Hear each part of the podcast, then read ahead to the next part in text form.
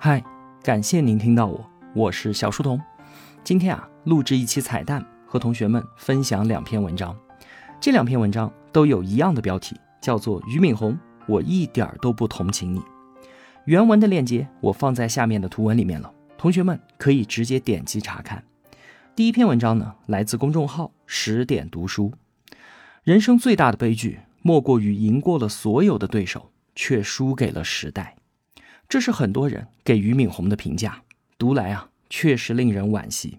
可就在这几天呢，输给时代的俞敏洪以一种特殊的方式重回大众的视野。他将各个学校退租之后的学生课桌椅全部都捐给了乡村学校，这一捐就是七万三千三百六十六套。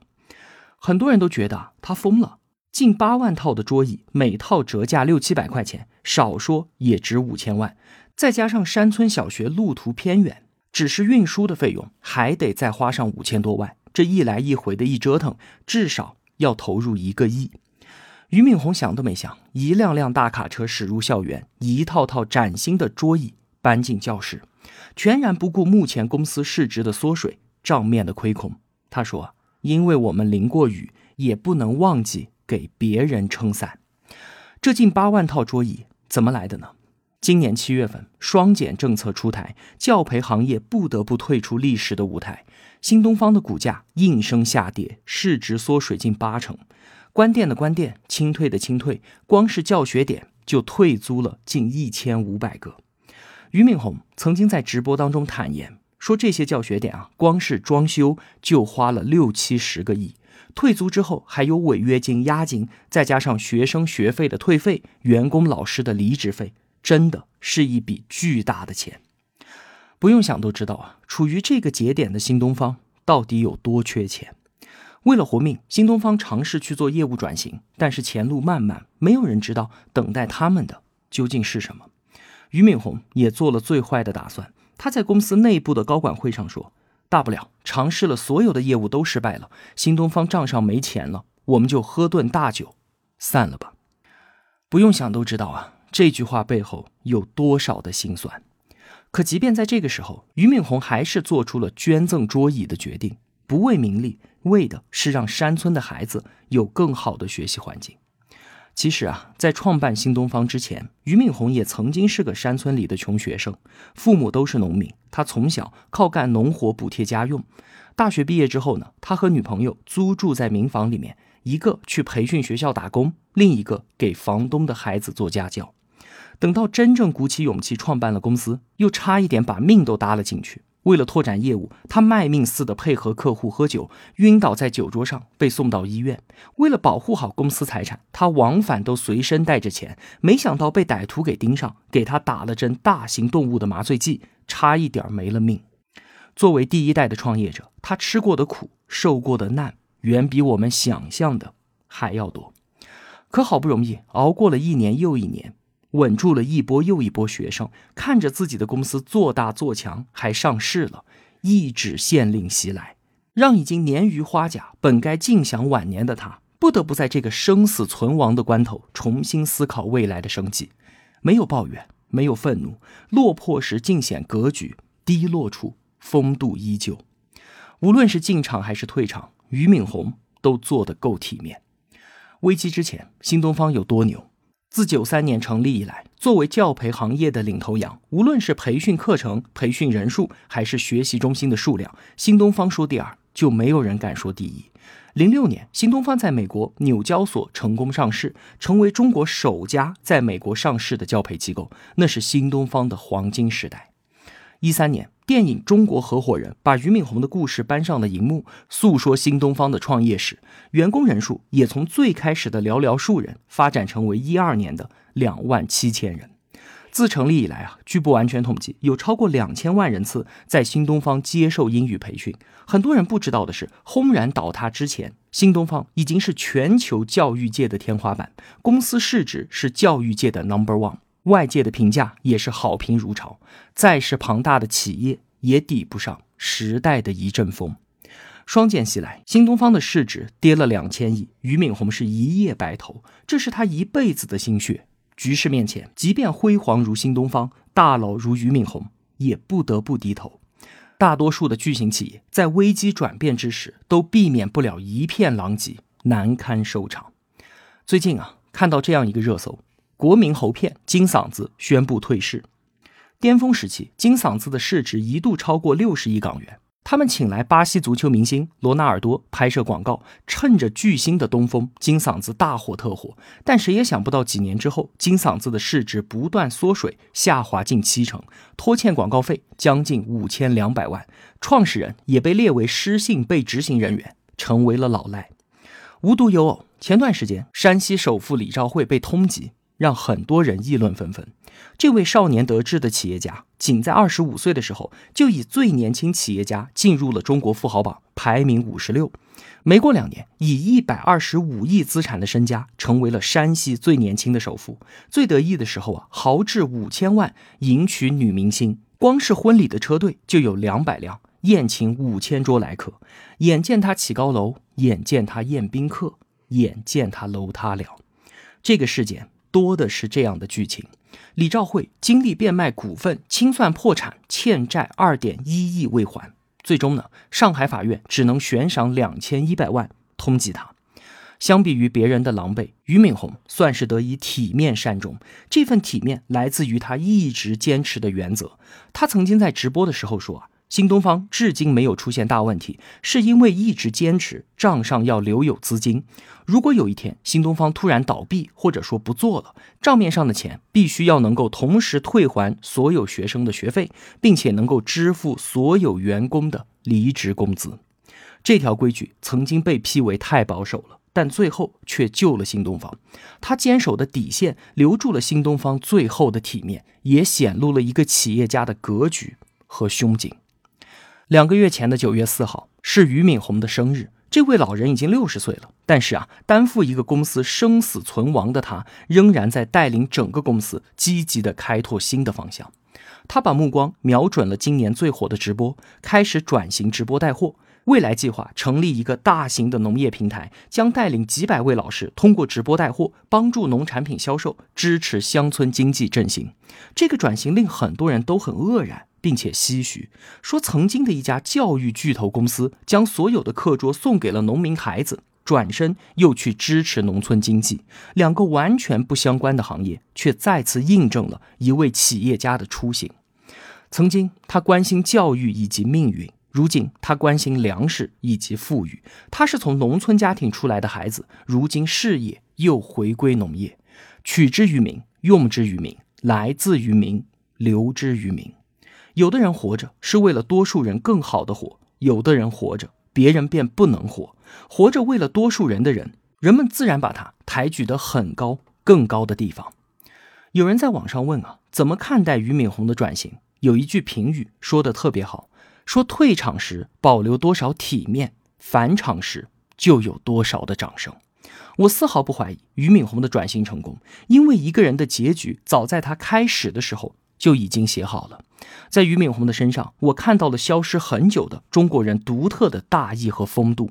哪怕经历最深的黑暗，仍然为别人撑起一盏星光。如果已经泰山压顶，那就淡一淡衣袖，潇洒退场。想起他曾经说过：“国家并非抽象，它是由一个个人所组成的共同体，是人民支撑的国家。只要每一个人都像个人的样子，国家必然会像个国家的样子。”是的，人活着必须得有一个人的样子，有最基本的体面、尊严、胸怀和气度。而人的一生当中最光辉的一天，并非是功成名就的那天，而是从悲叹和绝望当中产生对众生的怜悯，以勇敢直面人生挑战的那一天。所以，我不同情他，因为我相信他还能够再创辉煌，相信俞敏洪下一个新东方已经在路上了。第二篇文章来自公众号“晏书楼”。这两天，俞敏洪又刷屏了。被迫关闭一千五百个教学点之后，他把七点三万套的课桌全部都捐给了乡村学校。然后呢，在朋友圈转发了一篇名叫《当一座红色卡车驶向远方》的公司小作文。你可以认为这是公关稿，也可以看作是煽情书。于是啊，很多人便被感动到了，泪流满面的。敬他是一条汉子。相比有一些机构一夜之间人去楼空，新东方线下业务的全线撤退，没有出现任何退费或者是拖欠师资的纠纷，危难时刻见人品，不得不佩服老妪的人品确实过关。不仅如此，面对近百亿的损失，他也没有变卖价值五千万的桌椅，而是直接捐给了贫困地区的乡村小学。这个退场也确实够体面。作为中国民营教培行业的领头羊，新东方一直被模仿，从未被超越。但如果因为这个就要毫无原则的歌功颂德，就有些过了。我并不认为他值得同情，甚至可以享受悲情英雄般的光环，因为教育本身就不应该是一门生意，情怀掩盖不了资本逐利的天性。从九三年到两千年，新东方只是做大学生出国考试业务，一直到零六年，这都是新东方的主业。这个时候的新东方还是个讲情怀的汉子。而随着民促法案的出台，民办教育开始迈上快车道，新东方呢也大鹏一日随风起，扶摇直上九万里，从大班制发展到小班制，最后进入 K 十二全科辅导。零七年，同门师弟张邦鑫从北大退学，一门心思创办学而思，并强势进军在线教育。仅仅用了三年，就登陆美国纽交所挂牌交易了。教培行业的双寡头局面就此形成。新东方坐不住了，也开始走学而思的一对一的辅导之路。为什么要搞一对一呢？这是 K 十二课程当中暴力中的暴力，是贩卖焦虑最顶级的收割之道。你来就培养你的孩子。你不来，就培养你孩子的竞争对手。于是，新东方不可避免地成为一头咆哮的资本巨兽。特别是在引入了老虎基金之后，不仅高歌猛进，在纽交所敲钟上市，成为了中国教育第一股，还成功登陆纽交所，再次上演资本神话。经过二十多年的发展布局，新东方的版图已经涵盖了 K 十二校外辅导、海外及国内备考、成人语言教育、学前及中小学教育等等众多业务线。资本是逐利的，当教育被资本所绑架，同股价、盈利、规模、渠道、销售话术结合在一起的时候，一切都变味儿了，最终把焦虑贩卖给家长，赚得盆满钵满。说起来都是为了孩子，其实呢？全都是为了票子。虽然主管部门多次发出纠偏信号，但是在巨大的诱惑面前，这些机构不仅没有收敛，反而越加激进和疯狂。到了今年的上半年，线上线下教育机构的无序竞争和无休止的贩卖焦虑，已经到了无以复加、杀红了眼的地步。二零一八年，校外教培机构还只有四十万家，到了今年，竟然有高达两百万家。三年暴增五倍，与之暴涨的是高额的费用，可以想见深陷其中的家长有多么的绝望。忍无可忍之下，教育部出手了，双减政策强势落地，K 十二学科培训哀鸿遍野，新东方、学而思等等一众上市教培机构股价断崖下跌，从高点缩水九成以上。在这样的大背景之下，没有谁可以独善其身。瑞思英语、华尔街英语、巨人教育相继陷入破产潮，自诩为教培界爱马仕的精锐教育也是哭着离场。在这样的大背景之下，没有谁可以独善其身。情怀褪尽的新东方也被溅了一身的血，这无疑让一手缔造新东方的俞敏洪不得不回过头来寻找这些年来丢失的那个叫做情怀的东西。几年前，俞敏洪曾经在鲁豫的节目当中接受采访。鲁豫问：“你想过有一天新东方没有了吗？”俞敏洪说：“早晚会没有的。”显然，他非常的清楚，没有风，猪早晚都会掉下来。新东方的发展，吃饱了留学培训市场的人口红利，也坐享了国家政策的红利。但是教育的本质，归根结底还是公益的。脱离了这个本质属性，充满了资本的泡沫，不仅摧毁了最基础的教育公平，还带来了可怕的道德坍塌。很多课程起步价就是几万、十几万到几十万元不等的课程比比皆是。一堂课程四十五分钟，往往都收费两百块钱以上，有的甚至高达千元。这样，谁还有心思在课堂上面讲课呢？当教育成为一门生意，当老师开始辗转于各大机构捞钱，教育就彻底沦为资本的枪手了。师德是一个社会道德的基础，如果连师德都充满了铜臭味，那么整个社会的道德框架就将荡然无存。朝为田舍郎，暮登天子堂。教育是实现阶层流动最公平的方式，这也是全民重教的根本所在。如果放任资本无序扩张，放任资源垄断固化，最后只能逼得底层的孩子们全都躺平。什么是公平？什么是正义？一定是基于大多数人的大多数利益，而不是少数人的特权和捷径。有人可能会说，我们家的孩子就是通过上新东方、上学而思受益的。不能否认，校外培训机构作为补充教育所呈现的价值，但是他们更大的伤害在于扰乱，甚至是破坏了正常的课堂教学。对于国家的教育改革和双减政策，我们一定要明白背后的深意。以公众利益禁止私人补习，其实是为了保护最穷的人，保护他们公平的接受教育的权利。因为并不是每个家庭都能够付得起，哪怕是课外每节一百块钱的课时费。本轮教育变革的本意就是要重建教学新秩序，切割校外机构和校内教育的合谋可能，重塑师德，回归本源，让课堂的归课堂，老师的归老师，童年的归童年，而不是一把推给社会，放任资本胡作非为，逢人皆可约之师。当一辆红色卡车驶向远方，俞敏洪的一声感叹预示着教培时代走向终结，而新东方捐向乡村的课桌也将是留给这个资本教育时代的最后回响。